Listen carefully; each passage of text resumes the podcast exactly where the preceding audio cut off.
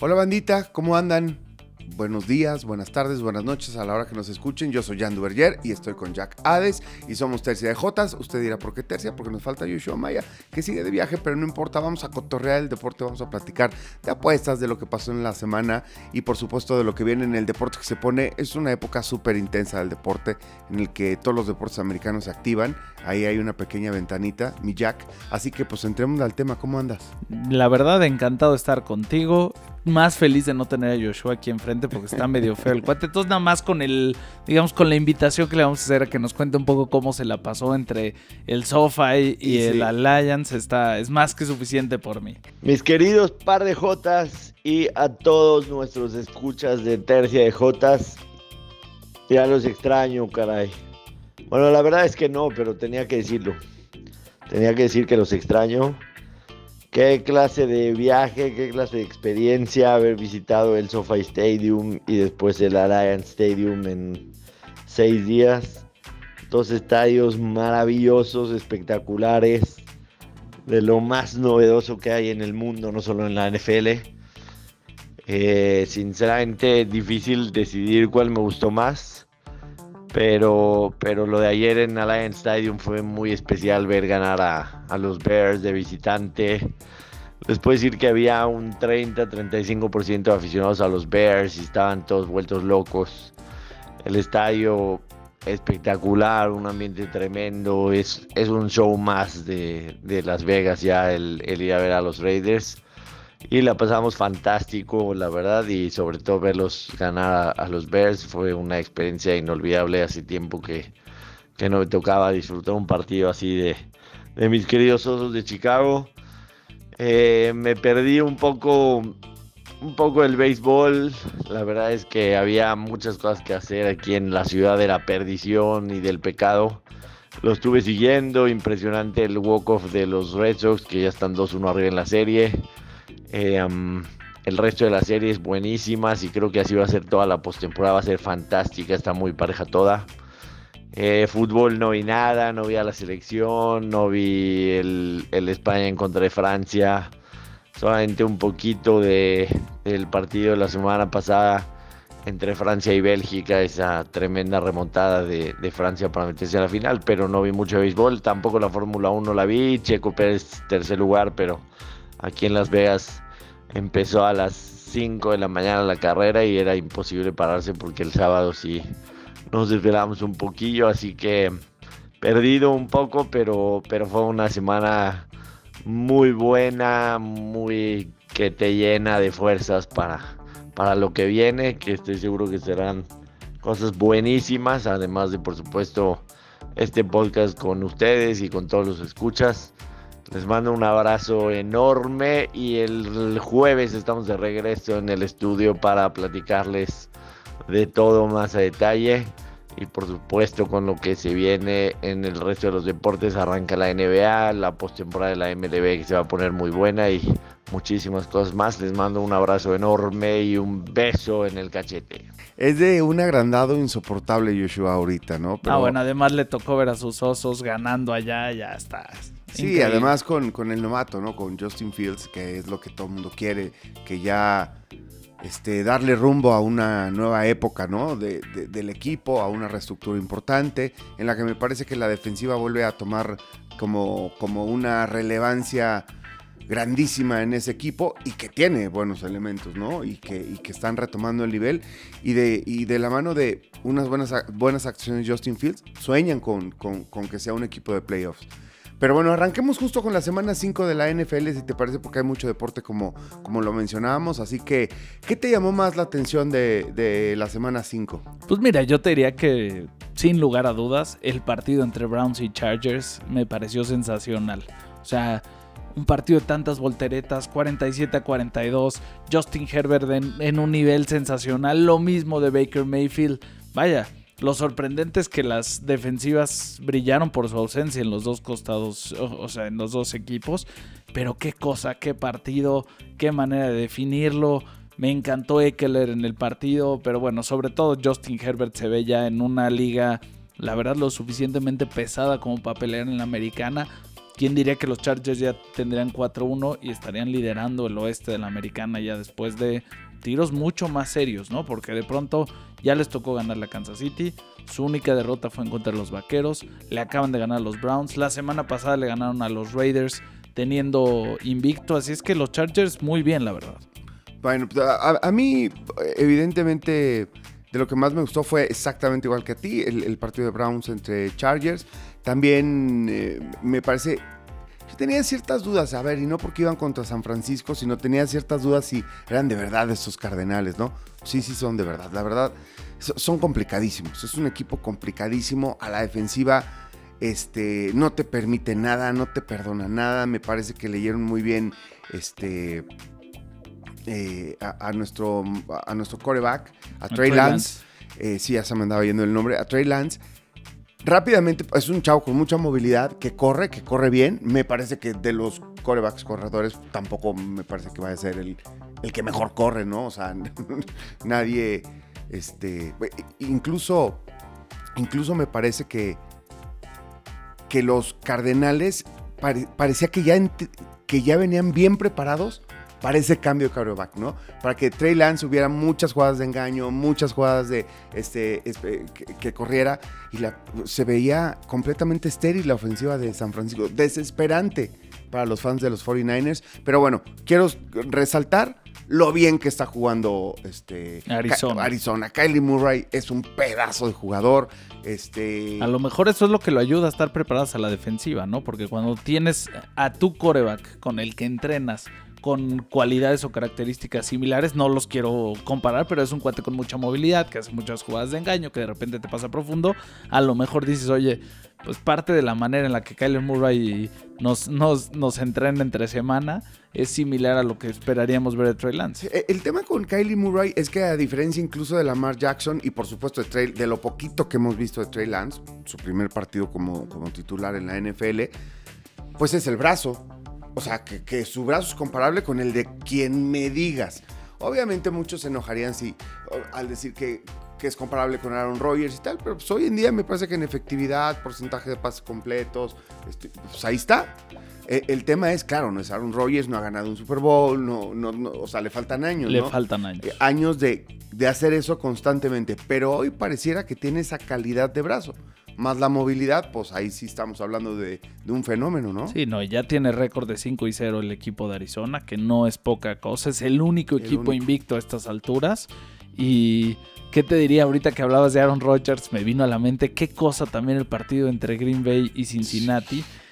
¿Viste los tres field goals que falla Crosby y luego fallan de Cincinnati y todavía le dan una oportunidad para que acabe el partido y lo logra sacar Mason Crosby, pero tres fallos de field goal para ganar el partido, así consecutivos. Híjole, no sé cómo se hubiera despertado si falla el cuarto este cuate.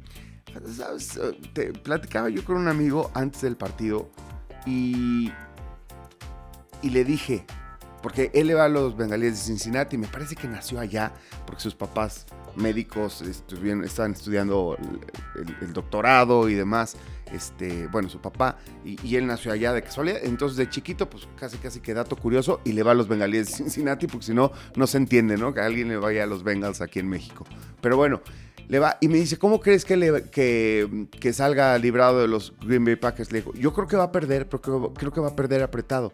Me parece que en casa, los Bengals, o sea, la verdad, Burrow se ve claro, o sea, necesitaba esa arma, ¿no? Se me olvida cómo se llama. Jamar Chase. Jamar Chase. ese pase de 70 yardas que le pone qué cosa. O sea, se conocen con los ojos cerrados, se ven que son una mancuerna brutal. Bueno, no se ve, lo fueron en el college y, ahora en la NFL no, no, están, este, no están perdiendo el tiempo, pero pues, al final del camino, Rogers es Rogers, ¿no? No te puedes equivocar. Tuvieron un par de oportunidades para ganar el partido y si no las aprovechas, pues bueno eventualmente. Pero sí, qué emocionante estuvo.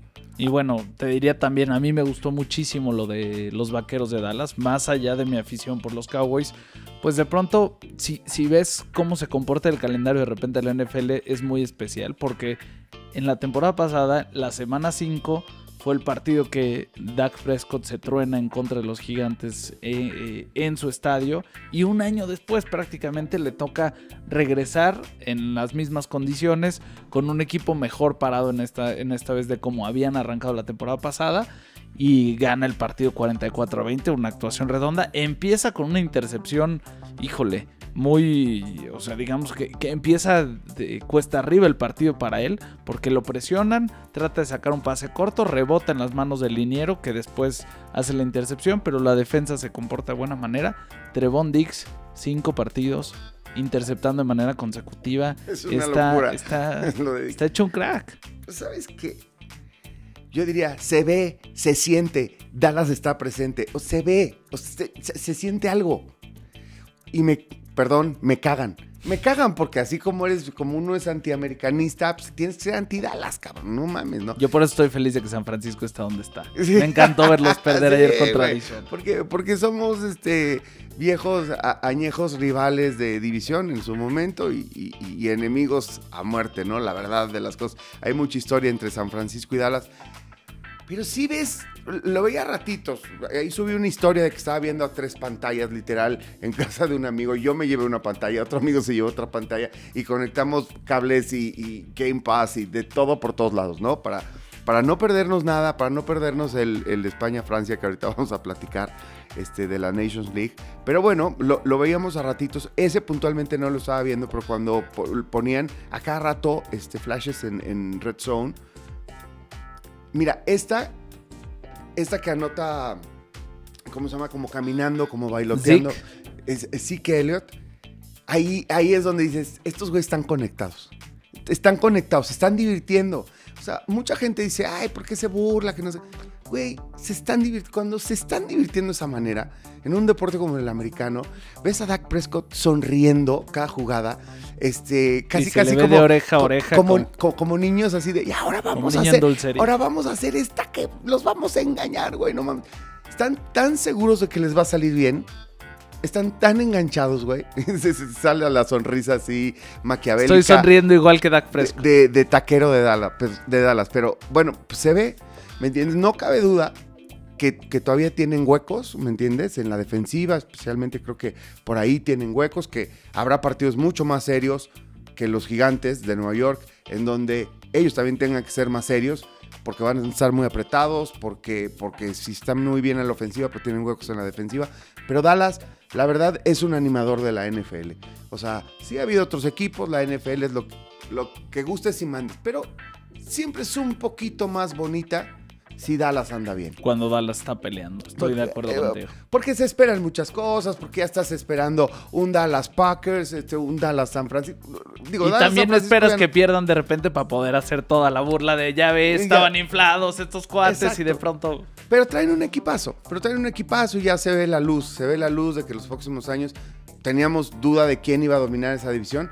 Pues ya no hay duda, aunque, aunque dando de tumbos y tirando quinielas, por lo menos la mía y, mis, y algunos parlays, las Águilas de Filadelfia, ahí están dando patadas, carajo, le ganan a las Panteras de Carolina. Sí, Carolina después de arrancar 3-0 perdió con Dallas. Ayer tenía un partido en el que estaban relativamente tranquilos. La verdad es que se veían con espacio sin, eh, digamos, sin estar sobrados. Y de repente Filadelfia con dos touchdowns de Jalen Hurts por, por tierra logran sacarle el partido 21 a 18. Ya tienen dos victorias estas águilas de Filadelfia. Que, ojo, la semana pasada Dallas les, les pasó por Les encima pasó por encima. tranquilo. Pero mira, está Filadelfia con dos victorias. Washington no pudo comportarse a la altura en contra de los Saints, pero también tiene dos victorias. Y Dallas, lo que le toca es visitar Foxboro esta semana. Va a enfrentarse a Bill Belichick y a, y a Mac Jones. Y bueno, deben de estar felices de no toparse a Tom Brady, porque si alguien les tenía la tomada, tomada la medida cuando se enfrentaban, eran ellos. Creo que Belichick no tendrá la misma suerte en esta ocasión. Y Bueno. suerte la que tuvo ayer, ¿eh? Porque por poco y Houston les hace la chica. Qué bárbaro, Houston. ¿Sabes qué? Y lo voy a confesar aquí en el podcast. eh, el buen Fernando Tirado de ESPN eh, hizo como, como un Instagram TV ahí con sus pics. Y lo estuve viendo. Por buen amigo, buen golfista y este y demás. y decía que era la semana de los underdogs. Y yo también lo, pensé un poco y lo platicamos, este, las líneas, ¿no? Tan brutales de menos 10 y menos tal, o sea, lo de Tampa y, Miami, bueno, seguro, o sea, pues, a todo pasado todos, todos somos este, adivinos y todos estamos cabrones, ¿no? Pero bueno, pero a mí sí, a, mí sí me ponía nervioso pues, con la secundaria inexistente de Tampa Bay y tal. Me ponía nervioso el menos 10 de, Miami y demás. Y, fíjate que e, él hacía este análisis, especialmente me llamó la atención que hablaba de Houston. Y decía, Houston no tiene nada que perder. Al final vienen a su casa, ya hicieron el ridículo máximo que, que, que pudieron haber hecho. Viene a su casa Bill Belichick con un novato. Ellos también tienen un novato pero pues al final del camino era un partido en el que podían justamente recobrar la dignidad y eso hicieron. Y eso, hizo, eso hicieron los Tejanos de Houston y me parece que sí, está clarísimo. Eh, si yo te decía que Dallas tiene un hueco por ahí, eh, eh, Patriotas es una coladera, güey. Ah, bueno. O sea, tiene huecos por todos lados. Por todos lados. O sea, se le va a llevar un rato. O sea, los equipos serios le van a poner en su madre a los Patriotas y sin piedad, además por ser los Patriotas. Por cómo eran y por ser los Patriotas. Por ser los Patriotas, exactamente. O sea, nadie va a querer perder con unos Patriotas. O sea, los peores Patriotas en ¿cuántos años? ¿15 años? Pues echaron 20 con 20. Brady. En 20 años, los peores Patriotas en 20 años puta, no quieres perder la oportunidad. Ya estuvo que 20 años agarraron a palos, a patearlos nosotros. Vamos a patearlos nosotros, güey. O sea, no, no, creo que dure 20 años la posibilidad de patear a estos güeyes. Entonces vamos a darles, ¿no? Con tubo. Y pues me parece que eso hizo Houston. O sea, hacerles un partido súper digno. También este, complicada la línea. Me parece que será menos 9. Estaba entre 9 y 10 dependiendo la casa pues y el momento en que la tomaba. Sí, estaba muy favorito Nueva Inglaterra. Y a mí me sorprendía es el tamaño de esa línea. Entiendo que Houston no tiene mucho. Pero decía, a ver, Houston eh, ha mostrado A, Nueva Inglaterra ha mostrado B, apenas tiene una victoria en la temporada. No podemos estar dando 10 puntos, 9, 10 puntos, me parecía demasiado. A mí también, a mí también, bueno, ahí, ahí estuvo la verdad de las Pero ahí está que en una los 10 fueron poquitos y en el otro, híjole, pues terminaron ganando por 3 puntos los Patriotas. Además, no sé si el coraje que hice. Me tocó pasar del júbilo al sufrimiento y de regreso a un júbilo parcial. Te voy a contar por qué en el Survivor, toda la semana, toda la semana dije, voy a agarrar a Tampa Bay. Aquí ya lo habíamos puesto, ya estaba tranquilo y dije, me quedo con ellos. De pronto empezaron, no tanto las dudas de si Tampa iba a ganar o no, la verdad, pero dije, mira, por ahí Brian Flores fue es entrenador de Miami. Miami le hizo algunos partidos complicados a Tom Brady. La secundaria de Tampa está súper mermada. Por ahí puede haber algo. Pero sobre todo pensé, a ver, Kirk Cousins, los vikingos de Minnesota, en contra de los Leones de Detroit. Tiene una hegemonía este cuate sobre ellos desde que cambió de Washington a Minnesota. La verdad es que Detroit ha hecho buenos partidos o ha hecho buenas mitades sobre todo, pero no va a tener con qué ganarle. Y me fui construyendo la idea. Perdón, conforme iba avanzando el partido, pues de repente tengo yo 16 a 6 ganando con los vikingos y tienen la pelota, estoy tranquilo. Y del otro lado veo que Nueva Inglaterra va perdiendo por 10, 12. Dije, oye, se van a ir. Habían tres equipos que muchos agarraron en el Survivor esta semana. Tampa Bay, Minnesota y Nueva Inglaterra. Fueron, bueno, y Dallas. Fueron, digamos que de, los... Eran, fueron casi 500 personas que entraron, 400 y cacho. Quedamos la mitad aprox y ponle que se había dividido. Tengo, un buen amigo que está en tu misma, en tu mismo Survivor, un doctor, el doctor Topete. Ándale. Rafael Topete, Rafa Topete. Un buen amigo también 49er. Y también sigue vivo. También sigue vivo. Sí. Mira. Entonces, más o menos, imagínate, habían algunos que agarraron pocos, ya sabes, de, chile de dulce y de, de, chile de dulce y de pozole, y de, o de mole y de pozole, perdón. Y de repente eh, cuatro habían fuertes. Dije, pues se van de Patriots y van a ir 50, que es casi una quinta parte. Y de repente se me voltea la cosa y Patriotas ya empata 22 y del otro lado me lo voltea Detroit 17 a 16 y digo, no puede ser que me voy a ir con haber cambiado el equipo cuando Tampa Bay ya estaría yo tranquilo, qué manera de arrasar a Miami, pero bueno, Oye, Había que contar con los Leones de Detroit que me iban a dejar que Minnesota llegue hasta la yarda eh, eh, 36, que iban a patear 54 yardas y que esta vez sí le iban a notar Bueno. Joseph. pues, te voy a decir una cosa. O sea, te, te cagaste. Te cagaste. O sea, güey. No lo puedo sea, decir de otra manera. No lo puedes decir de otra manera. Es que es increíble, güey. Además, porque tú me argumentas cosas, pero vamos a retomar dos temas que hemos platicado aquí hasta el cansancio. Una que nos llenamos el hocico diciendo que los Leones de Detroit son el peor equipo de la NFL y, y probablemente en números, en números en términos de, de perdidos, pues sí. Pero desde la semana uno, ay güey, pero le metieron treinta y tantos puntos a San Francisco. Ay güey, pero casi, casi le ganan a no sé. Ay güey, casi le ganan a no sé cuánto. Y luego Yoshua, y creo que con cierta razón y un poco de exageración, pero cierta razón, dijo, no creo en los vikingos de Minnesota.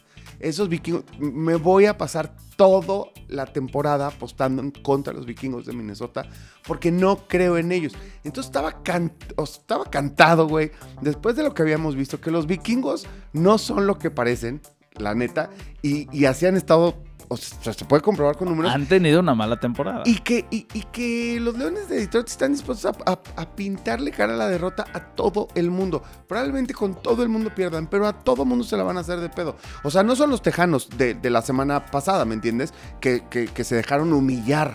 O sea, que en algún momento bajaron la guardia así ya de fue, güey, ya. ¿No? Y No, Detroit no está jugando así. Detroit no está jugando así. No va a tener eso en, en su ADN. Eh, o o sea, ADN Detroit la va a vender carísimo. carísima, va a estar chingue y chingue y chingue. Y sí, no tiene con qué ganar.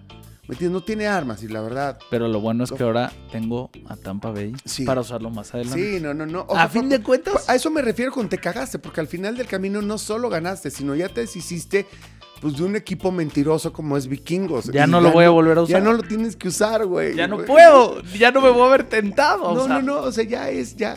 Te quitaste ese problema de encima porque los vikingos para un Survivor es un pedo.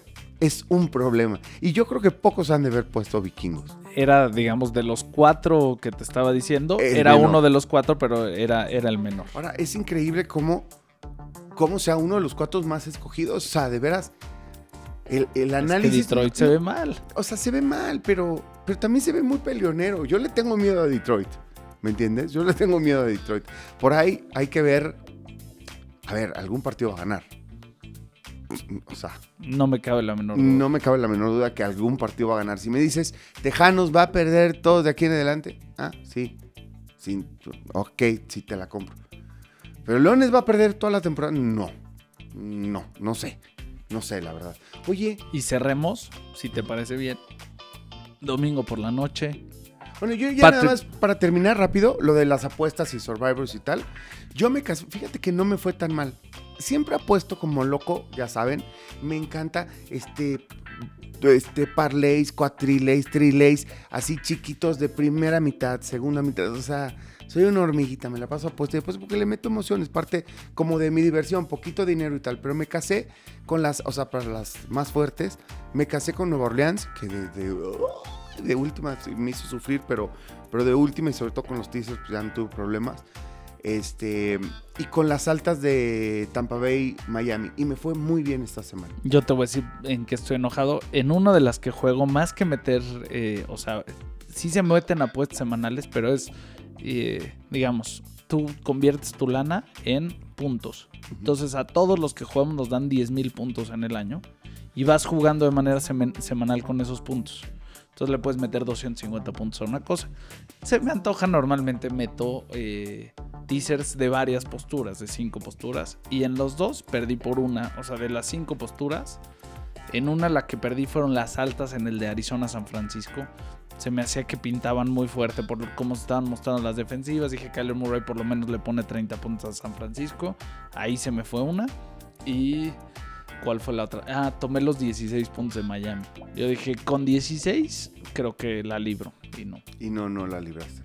No, fíjate que yo, de las que perdí, fue que también un par, pero fueron las, las más chiquitas. La verdad, gané las más grandes.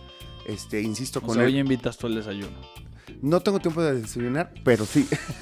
O sea, llegas tarde y no invitas el desayuno. No, ¿Qué cosa? ¿Qué cosa? Perdóname, perdóname. Las grandes las gané con, con, con el over de Tampa contra Delfines, pero sí perdí varias chiquitas en las que tenía a Delfines con, a, a Dolphins con 10 más 16, este, un teaser y, y Browns también. Yo, ag- yo agarré a Browns en teaser y entonces ya no lo perdí porque me daba más ocho y medio. Sí, no, no, Ese no, yo, bueno. yo lo metí directo y no. Con la línea y no. La, Oye, la perdí. Ahora sí, vámonos con el Sunday Night. Sunday night, la pregunta que te hago es, ¿ya los Bills son el rival a vencer en la americana? No, a mí- a mí- o, o sea, 38-20 a Kansas City. si la pregunta, o sea, si- para mí la pregunta es, a mí me parece que es un sub y baja con, con los Bills. O sea, dan dos muy buenos, pero ellos solitos tienen bajas de juego. Tendrían que ser más regulares, más constantes. Pero yo digo, no, no sé qué estás viendo tú, por eso te pregunto. Dieron media, medio eh, tiempo malo en contra de Pittsburgh, que les costó esa primera derrota de la temporada, y de ahí han arrasado cuatro seguidos. Bueno, a mí Pittsburgh, por ejemplo, a pesar de que gana, no me gusta nada. No parece que vaya a ningún lado Pittsburgh. No, no, no. No, o sea, tienen que empezar ya en, en pensar en la reconstrucción. Este, Pero te estoy preguntando de Búfalo. no por eso, pero a lo que me refiero, pues es que si, o sea, A ver, ya le ganaron a Kansas City.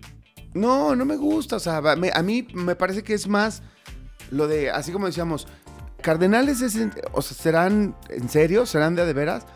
Yo también me pregunté al principio de la temporada, puta, lo que estoy viendo en Kansas City, ¿será de veras que van de bajada? Pues sí, sí van de bajada, güey. No, no, O eso sea, ya lo hemos platicado y queda evidente. Cuatro, Pues- cuatro intercambios de balón, dos intercepciones de Mahomes. O sea, eso es un hecho. Y ayer queriéndose imponer en un partido este, importante con- contra el rival más fuerte. Pero si. Buffalo ya gana en Arrowhead en domingo por la noche, yo ya no veo por qué no ponerlos como el rival a vencer en la americana. Seguramente sí. eh. La respuesta es sí. Me- no quería da- darla. Me estás, me estás obligando a hacer algo que no quiero, cabrón. Entonces no lo hagas, dime quién.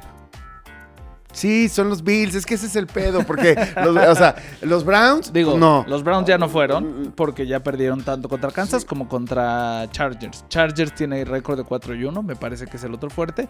Y Baltimore, que juega hoy por la noche y en un rato le entramos en contra de Indianapolis, es otro de los que a lo mejor se puede estar barajando como uno de los fuertes. Pero yo veo a Buffalo completito. Sí. Sí. A mí me, me parece que, que lo de Ravens solamente que tengan tres buenas tardes, ¿eh? o sea, así tres tardes espectaculares este, a la hora de los playoffs. Si no, no veo cómo. O sea, me parece que sí, Búfalo, Búfalo se ve muy fuerte. Búfalo se ve muy fuerte. Oja- ojalá los Chargers también, la verdad, me gusta ese equipo. Yo estoy feliz con los Chargers. Llevaba dos años en los que decía, híjole, me gusta para que den un paso. Todavía hace dos temporadas con Philip Rivers, como en su último año, decía, híjole, están a nada. Y se me caían. El año pasado, evidentemente, se veía difícil porque no tenían resuelto el tema del coreback. Y de repente ahí el doctor que le ponchó un pulmón a Tyro Taylor aceleró la entrada de Justin Herbert. Y a partir de allá, qué cosa. Herbert está, está, está sensacional. Me Sí, encanta lo que está ese, haciendo. ese chamaco. La verdad, yo recuerdo que muchos ah, eh, analistas decían, o sea, cuando, cuando lo draftean, alababan muchísimo a este muchacho que no tenía tantos reflectores en ese, en ese draft. Sin embargo, todo el mundo admiraba la clase de brazo y sobre todo la cabeza que tiene para el fútbol americano. Es un tipo inteligente. O sea, se ve que, que a pesar de su edad sabe mucho de fútbol americano, que no es poca cosa, ¿no? En los jugadores hay jugadores que se ve que son muy atléticos, muy capaces, pero medio burros, ¿no? Y eso, híjoles, es complicado para, para el fútbol americano. Te lo digo yo que soy burro, ¿no? Porque que no entiendo, a veces no entiendo mucho cuando, cua- cuando, por fin entiendo y digo, ay, güey, debí haber tomado en cuenta tal cosa y tal cosa y tales combinaciones, ¿no? Me parece que así hay jugadores. Digo, yo como sea, pues nomás los veo, pero ellos que lo ejecutan. Y Justin Herbert sí es un tipo inteligente, sobrio, es, es un coreback en toda la extensión de la palabra, ¿no? Un clásico coreback de la NFL que pinta para ser muy exitoso. pinta para pinta para mucho ojalá y aguante y ojalá y se pueda mantener sano y que eh, pues nos pueda dar los años que pinta que nos puede Bueno, dar. pero pero la solución de esto es que coincidimos en que sí, los Bills son ya el rival a vencer, ¿no? Este, hasta lo que vamos, que es la semana 5. En chinga se va la después de cinco semanas Semana llorar. 5, güey. Se ¿Cuán- nos ¿Cuántos van a ser? 18. 18 O sea, güey, ya se fue casi un tercio de la, la, semana que temporada. viene ya se va a haber ido un tercio, tercio de la temporada. temporada. no, no moques el micrófono. Vámonos a otro, otro deporte que me está haciendo llorar ya. Oye, el béisbol. Oye, pero, pero ya no. ¿qué, ¿Qué onda hoy, este Ravens con. Vamos a dejarlo para el final. Para el final lo dejamos. Para, que, para que no nos dejen los que nada más quieren el pick del Monday Night. Que escuchen todo el podcast. Órale, va que va. Ya está. Pero bueno, en general tú saliste arriba, ¿no? Sí. Esta semana. Bueno, yo también. Y sobreviví. Eh, Joshua, pues no sé si salió arriba, pero salió arriba, güey. Ha estado mandando fotos de que sí, por lo menos metió un parlay ayer en la noche de Búfalo con las altas. Y yo ya vi, sus fotos en redes sociales cobrando. Ah, muy bien, muy bien, ese muchacho. Pues esta semana cómo cobró, ¿eh? En Los Ángeles, Las Vegas. Espero que cobre un chorro para poderse pagar el viajecito. Según yo, y en teoría, y según lo que se dijo, lo que se prometió y lo que se ha visto en fotos, quien más ha cobrado es Perlita. Pero bueno, ese es otro tema. La señora esposa de Joshua, pero ese es otro tema. Ya lo platicaremos con él el, jueves. Oye, bueno, vámonos con el béisbol de grandes ligas. Hoy, este, si nos escuchan el lunes, por supuesto, me parece es el último día que volvemos a tener, que tenemos cuatro partidos, o sea, cuatro partidos o más, normalmente en, un día normal de temporada regular, este, de aquí a muchos meses, hasta marzo del próximo año, yo creo. Sí, porque dependiendo cómo se den las cosas, pero realmente es eh, han jugado dos, eh, digamos, la americana, luego al siguiente día juegan todos, luego juega solo la nacional y así van. Entonces ayer fue pura y dura la americana, hoy tocan todos y, y ya hasta ahí llegó. Hay partidos desde prácticamente las 12 del día. Es el de Milwaukee contra Atlanta con el que se arranca y de ahí se sigue todo, pero fuera de lo que va a ser el partido de hoy, híjole, qué cosa lo de ayer. ¿Viste cómo, o sea, cómo una regla afectó el resultado del partido de una manera extraordinaria? ¿Te, ¿Tuviste chance de No, no, no, a ver, no, no lo estaba viendo, Tampa Bay Boston. sí. Van 4-4. Sí, lo vi hasta la novena. Y, y vi cómo saca el out con dos jugadores en posición de anotar el, el, este, Boston, pero fue electrizante. No, no, no. El nivel de euforia y la- fue las jugadas el fueron ponche. O tremendas. sea, fue eléctrico. Iba, la bola parecía que iba a 110 millas por hora. Es una barbaridad. Bueno, para quien no haya tenido chance de verlo, les recomiendo que le echen un ojo lo que pasa en la decimotercera entrada alta para Tampa Bay. Tiene nombre en primera, ok, con dos outs. Viene al bat Kermayer. El cuate pega un trancazo que parece que se va a ir eh, del campo. A la hora de la hora pega en, la, en el muro, prácticamente en la franja de advertencia.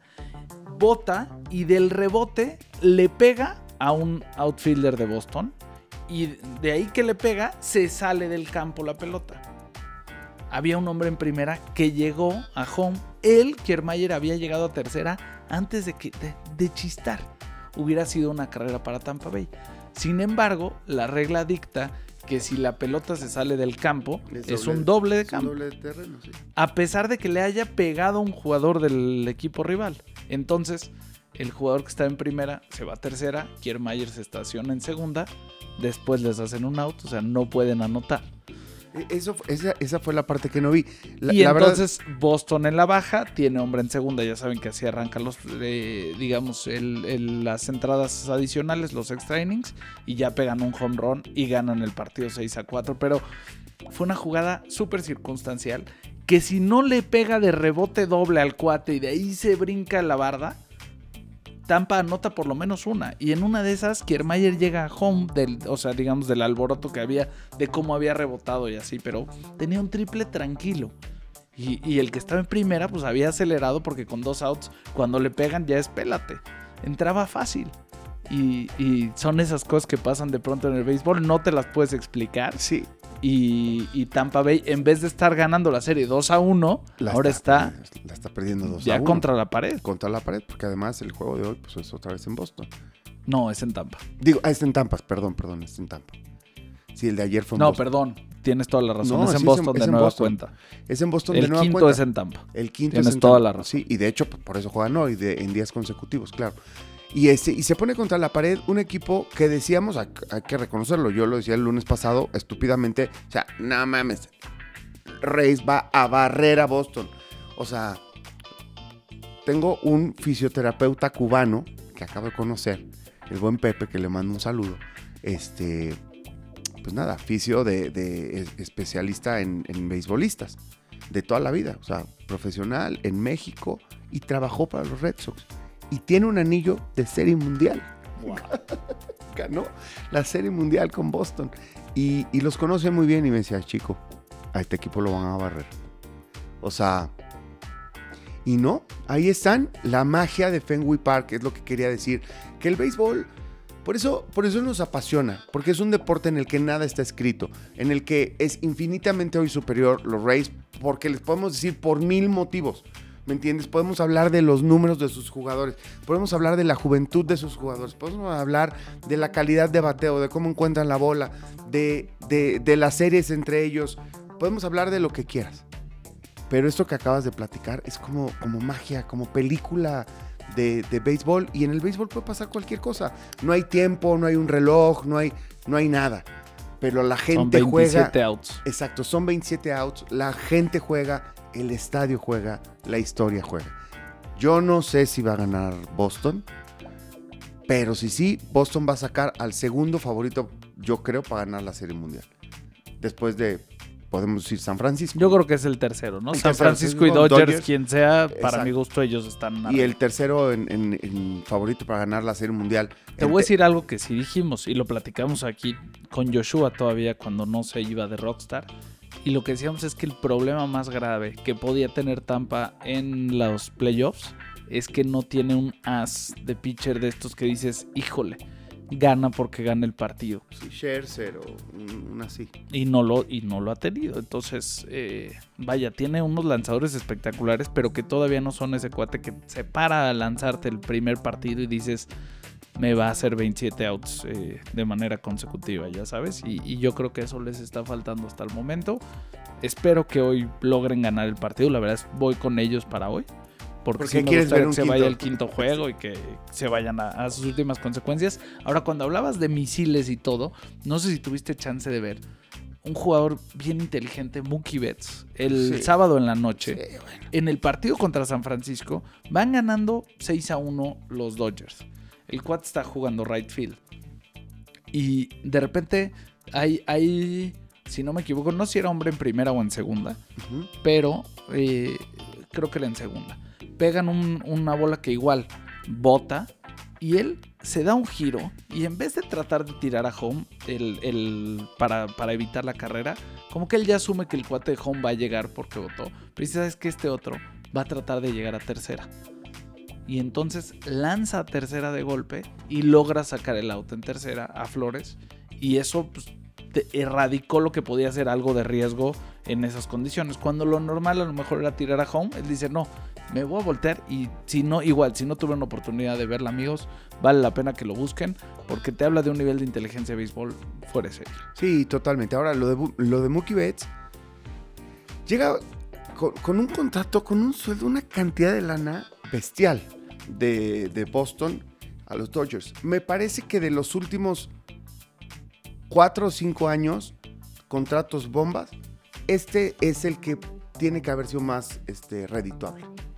para el equipo. O sea, lo de Mookie Betts, tanto a la ofensiva como a la defensiva, y por lo que dices tú, es, volvemos a lo mismo, es un hombre que conoce muy bien su deporte, o sea, juega béisbol de altísimo nivel, o sea, de, o sea, de gran linaje, la verdad. O es increíble lo de Mookie Betts. Además, nunca te falla la ofensiva. O sea, cuando la tiene que chocar, la tiene que chocar. Cuando tiene libertad para batear, la verdad es un tipo dificilísimo, desgasta a los lanzadores rivales. En fin, y, a la defensiva, como dices tú, no solamente tiene un brazo espectacular, si lo retas probablemente vas a perder. Eh, bueno, el fildeo es, es, tremendo. e inteligencia.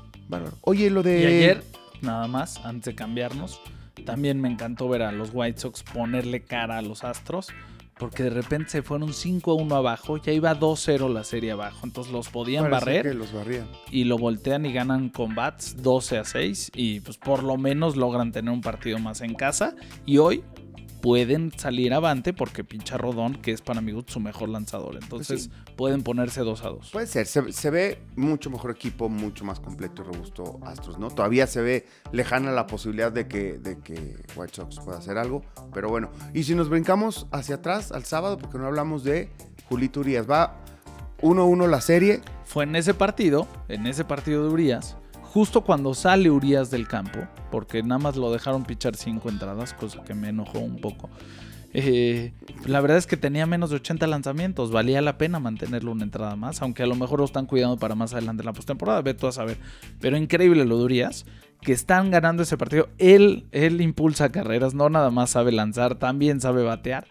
Y justo yo estaba enojado por eso. Porque deja al equipo ganando 6 a 1 y en, y, en la baja cambian al pitcher y al que le pegan es al relevista. Y si no es por Mookie Betts, por lo menos entra otra carrera más en esa jugada. Totalmente de acuerdo.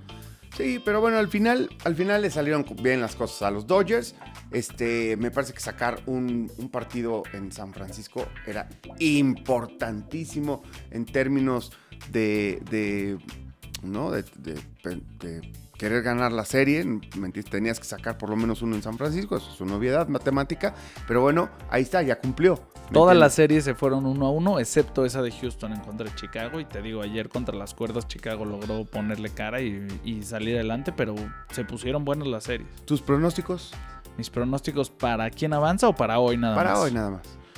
Me voy con que Milwaukee gane el partido de las 12. Bueno, las dos cosas, porque ya para el jueves ya estará todo solucionado. Es que depende cómo suceda. Pero, casi seguro. Vámonos con Milwaukee hoy. Me voy con los White Sox hoy también. Yo creo que hoy le ganan a Houston. Me encanta Rodón, entonces eh, creo que lo va a poder hacer muy bien. Híjole, ¿qué vamos a hacer con Giants? ¿Qué vamos a hacer con Giants? Bueno, me quedo con Tampa. Quiero juego 5. Entonces me quedo con Tampa Bay. Aunque va a ser difícil eh, la recuperación anímica de lo que vivieron el día de ayer. Pero creo que le van a poder sacar el partido a Boston y van a llegar al, quinto juego. ¿Qué vamos a hacer con Dodgers y San Francisco? Yo creo que hoy gana Dodgers. Un volado. es un volado. Son los dos mejores equipos de grandes ligas, la verdad. O sea, es tremendo. ¿Sabes qué? ¿Tú a quién le vas? No, ahí a Dodgers. O sea, de irle a Dodgers. Tengo un cariño por el equipo. Me parece que es. No, ahí se van. Están muy parejos. Es que no, hay nada que decir. Y por el otro lado, me cagan. Pero van a ganar los Red Sox. ¿Ya hoy? Hoy. Le van a ganar a los Reyes. Es que ese es el problema cuando les voltean la tortilla del tema mental. O sea, como dices tú, no tiene ningún pitcher superestrella. No tiene ninguna superestrella. O sea, son una bola de chavos que se quieren convertir en superestrellas en otro equipo. O sea, esa es la verdad, ¿no? O sea, suena feo, ya sé, pero. No, no, la así ha sido los O sea, a Rosarena y este, y todos, están peleando por un contrato de 200. Por su próximo contrato. Contrato de 200 millones de dólares en Red Sox, en Dodgers, en Yankees, en, Yankees, en Mets. O sea, por, esto están buscando todos. ¿Me entiendes? Entonces, me parece que ahí pueden flaquear. ¿Me entiendes? Su afición, yo siempre digo, no los va a ver nadie. Y todo el mundo, ay, es que el estadio está lleno. Ay, sí, ahorita, güey. no, no, y ahorita cuando van allá, yo te lo digo, el verano pasado, eh, no, el verano antepasado, no el de pandemia, uno antes. Fui a verlos en una temporada en donde estaban jugando bien. En verano contra Red Sox y solo había Red Sox en el estadio y estaba vacío. Sí, güey, o sea, la verdad, o sea, no sé si, si, si este, hacen campaña de voluntarios y todo para, los, para la postemporada, pero la verdad de las cosas no. Ah, en postemporada todo cambia, ¿no? La gente se clava y, llena. Y, este sí, todos, uy, Tampa Bay Rays y tal, ¿me entiendes? Pero, la verdad de las cosas es que no, no, no, creo, porque tienen que jugar otra vez en Fenway Park, o sea, eso es lo que me preocupa hoy, o sea, ¿Cómo le van a hacer para ganarle a, a, unos Red Sox prendidos, un equipo con tanta historia? ¿Sabes cómo va a estar el público hoy? ¿Sabes cómo va a estar el público? sienten que lo ganaron ellos, ellos ayer. Y, probablemente algo hay de eso. Entonces hoy van a ir con todo otra vez. Y no sé si estos chavos tienen con queso. Yo creo que hoy lo ganan. Vamos. Vamos a ver. Yo creo que hoy Boston. Oye, ahora, me imagino que la razón por la que no pudiste ver esos partidos o ya te distrajiste la novena es porque te quedaste dormido después de haberte desmañanado por la Fórmula 1. Cuéntanos cómo la viviste. Te voy a decir una cosa, tienes toda la razón. Me paré tempranito a ver el Gran Premio de Turquía porque pues ya faltan cinco fechas para que termine la Fórmula 1. Y es una cosa muy interesante. Lewis Hamilton arrancaba en la, en la primera posición, en el 11. Este, Valtteri Bottas se veía rapidísimo, los Mercedes se veían rapidísimo, pero una situación pues complicada porque eh, había lluvia, o sea, había llovido, iba a seguir lloviendo y las condiciones, este, de acuerdo al pronóstico meteorológico, no iban a cambiar. Lo que daba como ecuación que iban a tener que correr toda la carrera con intermedios de agua, porque no estaba completamente encharcado, ya no estaba lloviendo fuerte y simplemente no se iba a quitar este chipi chipi que decimos nosotros, por lo tanto no iba a permitir que la pista se secara porque iba a seguir cayendo agua, poquita. Esto daba, insisto, una situación su. Toda la carrera, se pronosticaba que toda la carrera tenían que estar con intermedios. ¿Qué pasa con esto? Aquí hay una regla en la Fórmula 1 en la que por lo menos tienes que entrar una vez a pits, no importa la carrera, no importa las vueltas, no importa ni madre. Tienes que por lo menos usar dos compuestos, de los que la Fórmula 1, la organización te dice, hay disponibles tres o cuatro compuestos. Normalmente son tres. Hay tres compuestos, usa los que quieras. En carrera por lo menos tienes que usar Tienes dos. que usar dos. No. El que, con el que sales más uno. Más uno, exactamente. Y diferente compuesto, ¿no? Acá, olvídate de eso. Acá se, se anula esa regla por seguridad, evidentemente. Tienen que utilizar neumáticos de lluvia y puedes o cambiarlos las veces que quieras o no cambiarlos nunca. Lo que a ti te, o sea, lo que a ti te Lo que convenga. tú decidas. Lo que tú acorde a decidas tu carrera con tu equipo. con tu equipo, exactamente, sobre todo para dejarlos que ellos cuiden la seguridad, ¿no? O sea, por ejemplo, si empieza a llover más, pues que pongas, ¿me entiendes? Los, los de paraguacero. Entonces arrancan con los intermedios de lluvia y eso, y eso empareja mucho las cosas. Otra cosa, también de- reglamentaria, con, con agua se anula el DRS.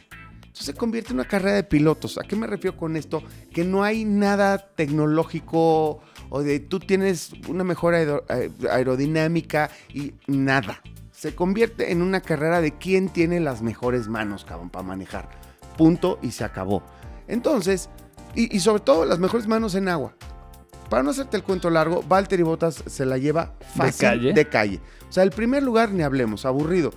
Perdón por Va- Valtteri Bottas que se merece toda la atención, ha sido un gran coequipero, ha colaborado con, me parece que es parte artífice de todos los éxitos de De Lewis, Ham- Hamilton. de Lewis Hamilton, de muchos de los campeonatos de Lewis, de Lewis Hamilton. Ya está en su última temporada con Mercedes. Me parece que no le hicieron justicia, debieron haber algún año el pasado o este dedicarle a él toda la temporada, este, que Luis lo ayudara a ser campeón del mundo porque se lo merecía. Sin embargo, no sucedió y se va a acabar por ir.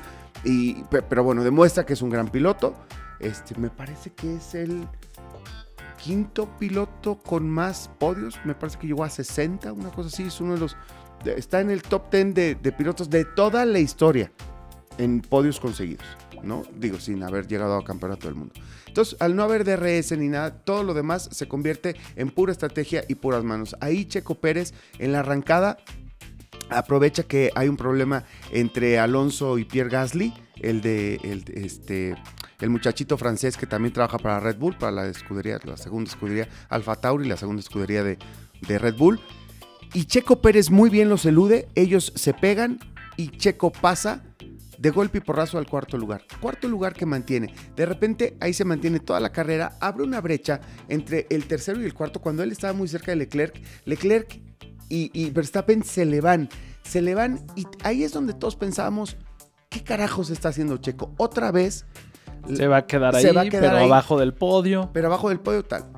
Pues no, ahora me parece que trabaja muy bien con la escudería, con una muy buena estrategia, cuida los neumáticos para, que, para conservarlos, para que le duren mucho más, este, siguiendo una estrategia muy precisa y también ayudando a Verstappen. Él quería, o sea, querían abrir esa brecha para que Cuidaron a Verstappen. Cuidaron porque a Verstappen. Tiene, tiene un par de escenas eh, Checo contra Lewis Hamilton a- a deliciosas. Ahí voy a llegar. Dale, ¿Qué dale. pasa? Abre una brecha de 14 segundos con, con el tercer lugar. Y ellos ya sabían que iba a llegar Lewis Hamilton con, con Checo. Incluso, supongo, pensaron, pues no importa. O sea, que Checo se la haga de jamón un ratito, lo va a pasar porque el Mercedes es más rápido, ¿me entiendes? Pero, pero él ya está Por lo a menos 14 lo hago, lo, hago seguir perdiendo tiempo. está a 15, 16 segundos, ¿me entiendes? Todavía sin entrar a pits, de Leclerc, tercer lugar, y por supuesto a mucho más todavía de Verstappen. Entonces ahí se cuida que no le gane la posición a Verstappen, porque ellos están a 2, 3 puntos todo el tiempo peleando por el campeonato de pilotos. Pues resulta que yo creo que vemos las, de las escenas que más vamos a recordar de toda la carrera de Checo Pérez. Cómo, cómo con una finura tremenda, o sea, tejiendo muy, muy fino. No deja pasar a Luis Hamilton, a pesar de que Luis trae un auto mucho más rápido, pero Checo ahí se ve que, va, que traía buen ritmo y que había conservado el auto, que había conservado el ritmo del auto, los neumáticos para ese momento, para, para, para competirle a Luis Hamilton. Y la verdad, entran a la curva 10, le, le- saca ventaja a Luis. Checo se mantiene, le deja el auto ahí porque sabe que en las siguientes dos curvas, una la tiene que, que agarrar este, en contra, pero en la segunda, en la tercera curva, perdón, le Él la va gana a la tener cuerda. a favor. La va a tener a favor. Manteniendo el auto ahí, ahí, ahí, con una, de verdad, los dos demostraron ser de los mejores pilotos de la Fórmula 1. Porque cualquier otros dos se hubieran pegado. Se dan. Ve a Alonso y Gasly en, No, la, no, en pero la- en la una- primera curva. Una fineza en la manera en la que manejaron esa etapa en particular. Sí, y muy contentos de que Checo sale ahí. Y eso, como que de alguna manera Sale lo avante. empuja. Y ya no puede, y Hamilton nunca pasarlo. Y después ya es un tema de estrategia, ¿no? Entra Checo Pérez a Pitts. eh, Luis ya no quería, quería aventarse toda la carrera con, con los mismos neumáticos. Yo, ¿sabes qué creo? Todo el mundo dice.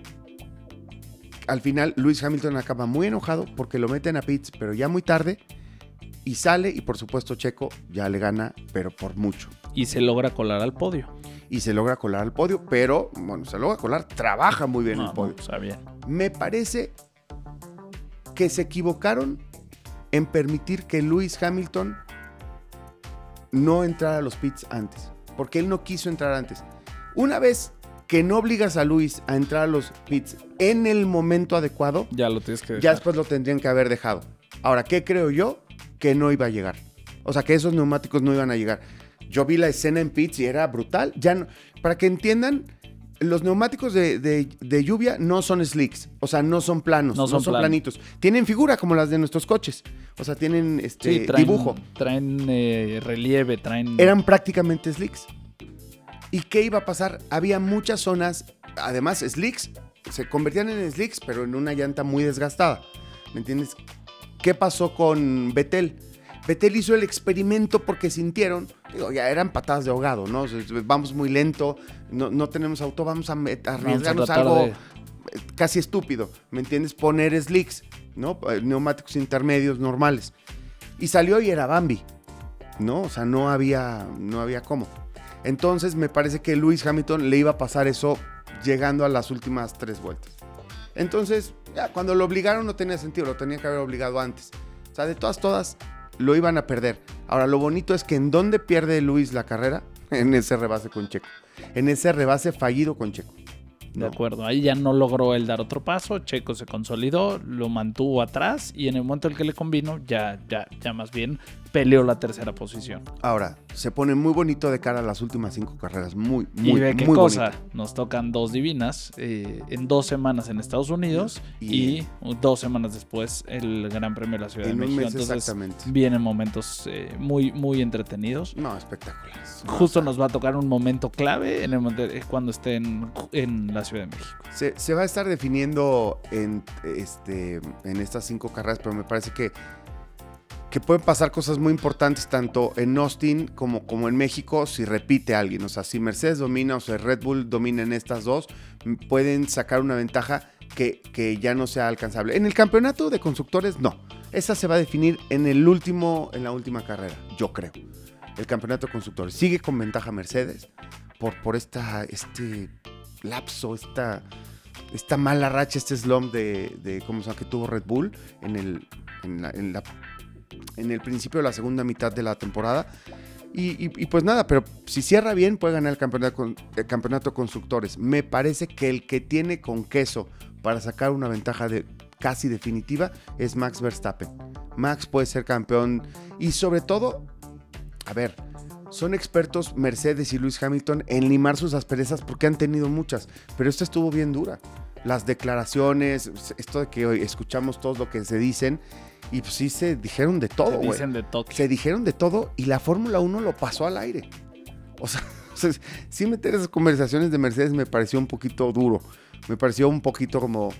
A ver, sí tenía sentido para que los espectadores entendiéramos Entiendan qué es lo que estás está- viendo. qué- qué es lo que estás viendo. O sea, sí tenía sentido, pero Pero hubo un momento en que Luis les empezó a gritonear a su ingeniero que yo creo que eso lo podían haber omitido. Qué bueno que no, porque es muy divertido. Pero la neta lo pudieron haber omitido. Yo, yo espero que, que, este, que vamos a ver unos carrerones acá. Unos carrerones bárbaros. Oye, y decías Francia-España, que te distrajiste un rato para poderlo medio ver. ¿Qué, qué te deja la Nations League Cup? Mm, pues yo creo que. Primero tú entiendes qué es lo que gana el que gana la Nations League Cup.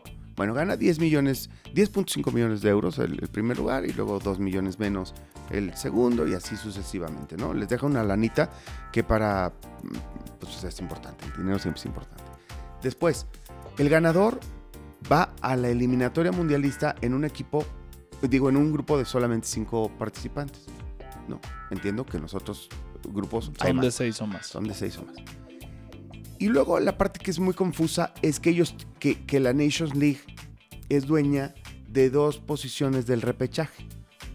Yo entiendo con esto, porque yo así lo interpreto, es que, pon tú que el primero y el segundo, sin importar cómo acaben en sus grupos, si no califican o incluso si no tuvieran puesto de repechaje, tienen un repechaje. Van a tener acceso, Van a tener a acceso al repechaje porque es, es del, de la Nations League. Ahora, al ser de la Nation League, pues lo que entiendes es que el primero y el segundo, y creo que por eso peleaban tan a muerte todos, ya entendí un poco, es que el primero y el segundo, España y Francia, pues en teoría no van a tener problemas para calificar al Mundial, ¿me entiendes? Y probablemente el tercero y el cuarto tampoco, lo que quiere decir que ese repechaje se va yendo para los lugares más bajos de, de la Nation League. Entonces ahí alguien que no lo haga bien en la, en la eliminatoria mundialista puede encontrar una salida o cuando menos un partido.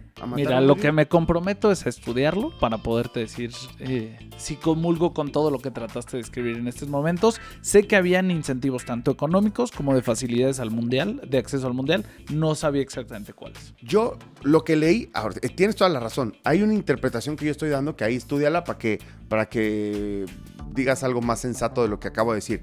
Pero de que lo que leí Sonó es sensato, ¿eh? que tienen el ganador acceso a un grupo más fácil, de cinco, de cinco puestos nada más, y que tienen dos puestos en el repechaje.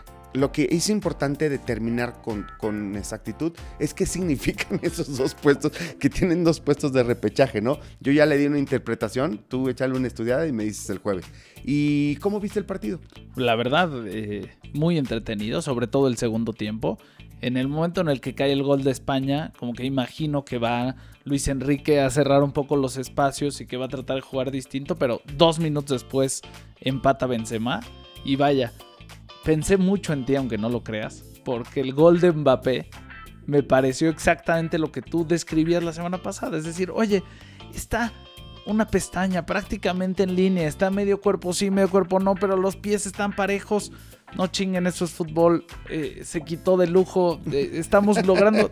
así ¿Sí? lo vi, ¿eh? Sí, sí, sí. Porque todo el tiempo estaban. Oye, ¿debería ser fuera de lugar o no fuera de lugar? ¿Cuáles son las reglas? ¿Cuál no sé qué? Dije, Jan debe estar feliz de que no fue fuera de lugar. Estaba feliz de que no lo marcaron y que se dejaron de payasadas.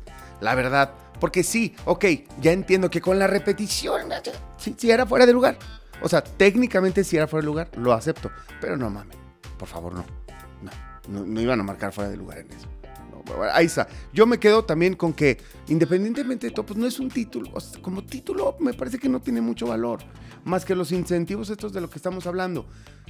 ¿Qué gana Francia? Reco recobrar el nivel y sentirse ganadores otra vez. Porque tienen en, en, nombres y números y lo que tú me quieras decir en individualidades, tienen la mejor selección del mundo. Eso nadie lo puede discutir. Están de lejos. Pero me parece que España gana muchísimo. Muchísimo porque Luis Enrique, jugándose el pellejo, jugándose el puesto, decidió ser el pípila. Quien se echara la renovación de una selección española que ganó todo, que ganó la Eurocopa cuando quiso, que ganó el, que fueron campeones que por del fin mundo, ganó el mundial. Que, que, dominaban brutalmente en Europa y que se hicieron viejos y que ya no se podía. Pero, pero, pero en España, pues nada más quieren ganar. Normal, ¿no? Los aficionados nada más quieren ganar. Y cuando no ganan, pues se enojan. Entonces, y se critica mucho y se pone eh, eh, en, riesgo el trabajo del entrenador. Pero a ver, qué chamacos, güey. Qué, qué, cosa, qué selección está armando A Luis Enrique no le van a agradecer hoy, le van a agradecer, digo, ya lo están empezando a entender, pero le van a agradecer, yo creo En que el Mundial del en 26. el- exactamente, en el Mundial del 26 van a agradecer brutalmente este cambio de generación que ha hecho Luis Enrique, porque además son un montón de chamacos que tiene a su disposición, son increíblemente jóvenes, o sea, algunos no llegan ni a los 20 años, es una cosa de locos. Y que hayan llegado a la final de la Nations League y que hayan dado el partido que dieron, porque estuvieron incluso a punto de ganarlo, ya después se impone la madurez, la, Ay, oye, le ganaron a Italia en el, partido previo, que es uno de los rivales más fuertes que tienes en este momento. Entonces, y le pones una muy buena cara a Francia. Entonces, la verdad es que pueden estar muy Uy. contentos los españoles. Y lo de Benzema es, güey, ¿cuándo se va a acabar Benzema? Nunca, nunca te acabes Benzema, o sea, Por qué favor, cosa no. de jugador, o sea, no mames, o sea, es un veteranazo ya. Y Y entra... sabes que me encanta que ya lo hayan perdonado en la selección Sí. francesa. Se lo merecía. Sí. Híjole. Nunca entendí cómo, cómo se había dado eso, ese este tema como de chantaje y con un primo, pero qué necesidad tiene con el dinero que tiene. No, no, nunca entendí qué pasó o cómo fue la coyuntura, mejor no me meto en eso, pero yo también celebro muchísimo porque un veterano como Karim Benzema le cambia la cara a Francia, a Francia, a Francia de Pogba, a Francia de Mbappé, a la Francia, dime de quien quieras. Él, él sigue siendo el diferenciador. Sí, es, es- es- ¿Sabes que tiene este, esta capacidad de estar en el lugar adecuado, en el momento adecuado, definir bien? Y no es nada más un 9. Crea muchas jugadas. eh, la cantidad de asistencias que tiene, cómo regresa, cómo busca las paredes. A mí me encanta lo que puede hacer en, en cualquier momento. Cómo me encantó, aunque no lo creas, lo que vi del tri ayer. Ah, no, a mí también. A mí también, o sea, no, no, sí te creo. Yo, yo también. Raúl Jiménez, volvemos a lo mismo. Es un poco como nuestro Karim Benzema, con sus debidas este, diferencias y distancias y lo que quieran. Pero es nuestro Karim Benzema, es un hombre que tiene gol, un delantero, pero un delantero con muchísimo fútbol, que le da volumen, que le da certeza, que le, que le da todo. Eso sí. O sea, el Tata tiene un problema que es un problema bueno cuando está Raúl Jiménez. Que es un poquito que que al Raúl Jiménez regresar tanto a dar volumen de fútbol empuja mucho al, al Chucky, a la- eh, lo limita a la banda. ¿Me entiendes? A la banda, ya sea a la izquierda o a la derecha, donde lo pongan, pero normalmente lo ponen por la izquierda. En la banda izquierda se queda muy pegado. ¿Me entiendes? Si tienes este. Y sobre todo si tienes al Tecatito y En el otro eh, en el costado. otro costado y, y ¿cómo se llama? Y, y a, a Raúl Jiménez, que regresa muchísimo, pues es complicado. Un poquito se vio como cuando salen ellos, uff, la, la soltura, eh, Sí, Eh, empieza a volar como- pudo jugar de lado a lado, pudo lado, cruzar el como- campo como y hizo lo que quiso. pero es un, es un problema bueno, o sea, tener un exceso de talento es nada más saber acomodar las piezas. No, no le voy a decir yo al Tata cómo lo tiene que hacer, él, él sabrá cómo resolver esos, esos pequeños dilemas, ¿no? ¿Qué quieres, qué necesitas contra, contra ciertos rivales? Cuando necesites mayor velocidad, pues seguramente prescindirás de uno de esos tres, ¿me entiendes? Para que el Chucky enloquezca más este, a, la banda. Pero en fin, pero sí, muy redondo, muy redondo. Honduras no metió ni las manos. Y esta vez ni la pata. Bendito sea Dios, no los vi tan rudos como, como en otra ocasión. Pero sí, no metió ni las manos. Me parece que este equipo, ya lo vimos contra Canadá, pero ya más embalado, con más entrenamientos. En la segunda vuelta de, de- este torneo mundialista, premundialista, me parece que ahí cuando se enfrenten a Estados Unidos, la del Salvador va a ser una buena prueba también, ¿no? Sí, Meterte a media semana jugar en Cuscatlán. En Cuscatlán no es cualquier cosa, pero con otras condiciones, no es tanto de, de fútbol, sino más de carácter, ¿me entiendes? De frialdad en su momento, de, de- de obviar al público que no te importe y, haces- y hacer lo que sabes hacer. Con eso, la verdad, la selección mexicana es muy superior a, a la selección del Salvador, aunque es una buena selección, pero, pero es muy superior. Me parece que, que los retos importantes van a estar en la segunda vuelta. ¿Me entiendes? Ve y plántate la Canadá. Un Canadá que trae No, no, te jugó Pura estrella. bien, ¿eh? Están jugando increíble los bien. canadienses. O sea, que juegan muy bien. Ve a Canadá y, y plántales un partido serio y gánales. ¿Me entiendes? Pero, por ejemplo, Canadá me quedó a deber el fin de semana. Después de hacerle un gran partido a México el jueves, van y empatan contra Jamaica, que ya no es el Jamaica de hace un par de, de mundiales en donde se logró colar. Entonces, ese 0-0 con Jamaica, digo, pero es lo que está pasando en las eliminatorias. Es lo que está pasando. Yo, yo, lo Estados que- Unidos perdió, tenía 13 partidos sin perder y perdió. yo nada más con eso cierro. Me parece que tanto los estadounidenses, que son estadounidenses criados futbolísticamente en, en Europa. ¿Me entiendes? Que, que es una buena fórmula porque tienes una gran selección, igual los canadienses, ¿no? Que muchos son, la verdad, les ofrecieron la nacionalidad porque juegan bien al fútbol. Y que, y que muchos están en Europa, en su trinche vida han visto una cancha como la de Jamaica. En su vida han ni entrenado en una cancha así. Es como, no, mam- no mames, aquí juegan fútbol. Y los mexicanos, pues por, por, por la zona. Y ya los les ha mexicanos tocado vivirlo. desde chiquitos, yo te diría. ¿Me entiendes? Y si no lo han visto en la... No, pero les ha tocado No, vivirlo. no, no. Porque los mexicanos... Fútbol en el o sea, los campos en los que juegas y entrenas no son. No, aquí en México es igual. O sea, aquí el estadio del Zacatepec, el Cuscatlán, la misma chingadera, güey. O sea, son igual de complicados. Calor, humedad, moscos, este... Vados en, los campos, quieras. todo lo que quieras. ¿Me entiendes? Es lo mismo. Entonces, me parece que ahí es donde a ellos les falla. Pero bueno, a nosotros lo que nos tiene que interesar son los tiros contra ellos. ¿Me entiendes? Sea, nosotros los puntos ya, ya vimos que nosotros vamos a, a ir bien visitando Centroamérica porque lo sabemos hacer, ¿no? De acuerdo. Bueno, ahí está. cerremos. Cerremos. Tu Monday pick Night para el Monday Football. Night. Siete puntos está dando Baltimore. Toda, toda, toda mi fortuna a Baltimore. Toda tu fortuna, Baltimore. Toda mi fortuna. Mi fortuna me refiero a mis A lo que ganancias. ganaste el fin de semana. Exacto. Para que no vayan a decir, pinche mamón. Con los siete puntos. Con los siete puntos. Toda mi fortuna. Ni siquiera la voy a meter en teaser. Me vale madre. Toda mi fortuna a Baltimore. Seco. Sí, por favor, si vas a hacer eso de toda tu fortuna, juega seco. Es todo lo que Seco. te pido. Ya lo aprendí. Ya Es me lo que aprendí. Me encantan tus parlays, no los dejes de hacer porque de repente Porque te dan con qué y te que diviertes. Pero si ya vas a jugar tu fortuna del fin de semana, todo lo que te costó tanto sexo, sudor y lágrimas crear, Mira, vamos o a sudor y lágrimas Que nada es, un más. poco, es como la mitad de mi fortuna seco que van a ser 5 mil puntos. Vamos a hablarlo en, en- en- en términos de tus chaquetas mentales, güey. No son chaquetas mentales. de tus estructuras. Son puntos. Es Aunque que cada punto equivale a un no peso. equivalen a un peso. Por eso no son. Ah, Tú metes una lana y después tienes puntos y el que se queda sin puntos vale madres, ya no puedes ir Esa jugando. está buena. esa Y entonces premian al que más puntos hace en la semana y luego te puedes seguir jugando hasta los, hasta los playoffs y, y el Super Bowl. Por eso realmente convierten dinero en puntos y no es peso por punto. Ok. Bueno, yo le voy a decir puntos igual a peso. Me vale más. Ahora voy a utilizar los puntos porque se oye muy bonito eso de los puntos. Voy a meter 5 mil puntos a seco, Baltimore. Y me voy a jugar mil, mil quinientos, un par de parlays de primera mitad, segunda mitad, la segunda mitad como la vaya viendo, la primera mitad. Este, ¿en cuánto están las altas? Me parece que están como en 26, una cosa así. Vamos a ver, vamos a ver, vamos a ver. Vamos a ver en cuánto están las altas. para que no, estemos justo en el momento adecuado, en para el no lugar andarle adecuado. adivinando. Es que ya sabes que además cambian dependiendo la hora del día. Entonces Exacto. vamos a ver en cuánto están las En- altas en y bajas. horario. ¿Qué será? Porque voy a meter en la primera mitad Baltimore bajas.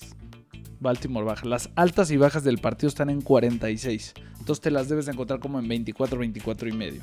Voy a meter Eh, Baltimore. perdón, 23, 23 y medio. sí, voy a meter Baltimore bajas. eh, en un parlaycito de mil puntos. O mil quinientos puntos, puede ser. Ahí nos vemos el jueves a ver cómo me fue. A ver si perdí mi fortuna. O amasé una fortuna mayor. Amasaste sabroso. Está bueno. Yo fíjate que creo que Baltimore gana el partido, pero no cubre la línea. Entonces yo sí voy a tomar los puntos, tomo Indianapolis. Muy bien. Y ojo, los Ravens, no sé si viste, esto está interesante para cerrar. La semana pasada en contra de Denver tenían eh, menos de 100 yardas por tierra y ya podían hincarse para ganar el partido, pero John Harbaugh mandó una jugada de corrida para que superaran la marca de 100 yardas como equipo. Con eso igualaron el récord de los acereros de Pittsburgh de la década de los 70s con más partidos consecutivos con más de 100 yardas por tierra, hoy podrían romper ese récord. Así es que seguramente van a tratar de ir por tierra largo y tendido. Sí, totalmente. Les interesa. Ahí está la muestra. Un, un gran tip. Y bueno, Indianapolis, sí o sí, si se quiere mantener vivo, necesita ganar este partido. Si no se pone 1 y 4 y ya está demasiado complicado. Pero un 2-3 con los Titanes 3 y 2 creo que podrían. Entonces, si quieren consolidar el proyecto que están tratando de hacer con Carson Wentz, necesitan ganar hoy en Baltimore. Muy bien, gracias por escucharnos. Besitos. Nos vemos, nos vemos, nos escuchamos y todo el jueves. Bye.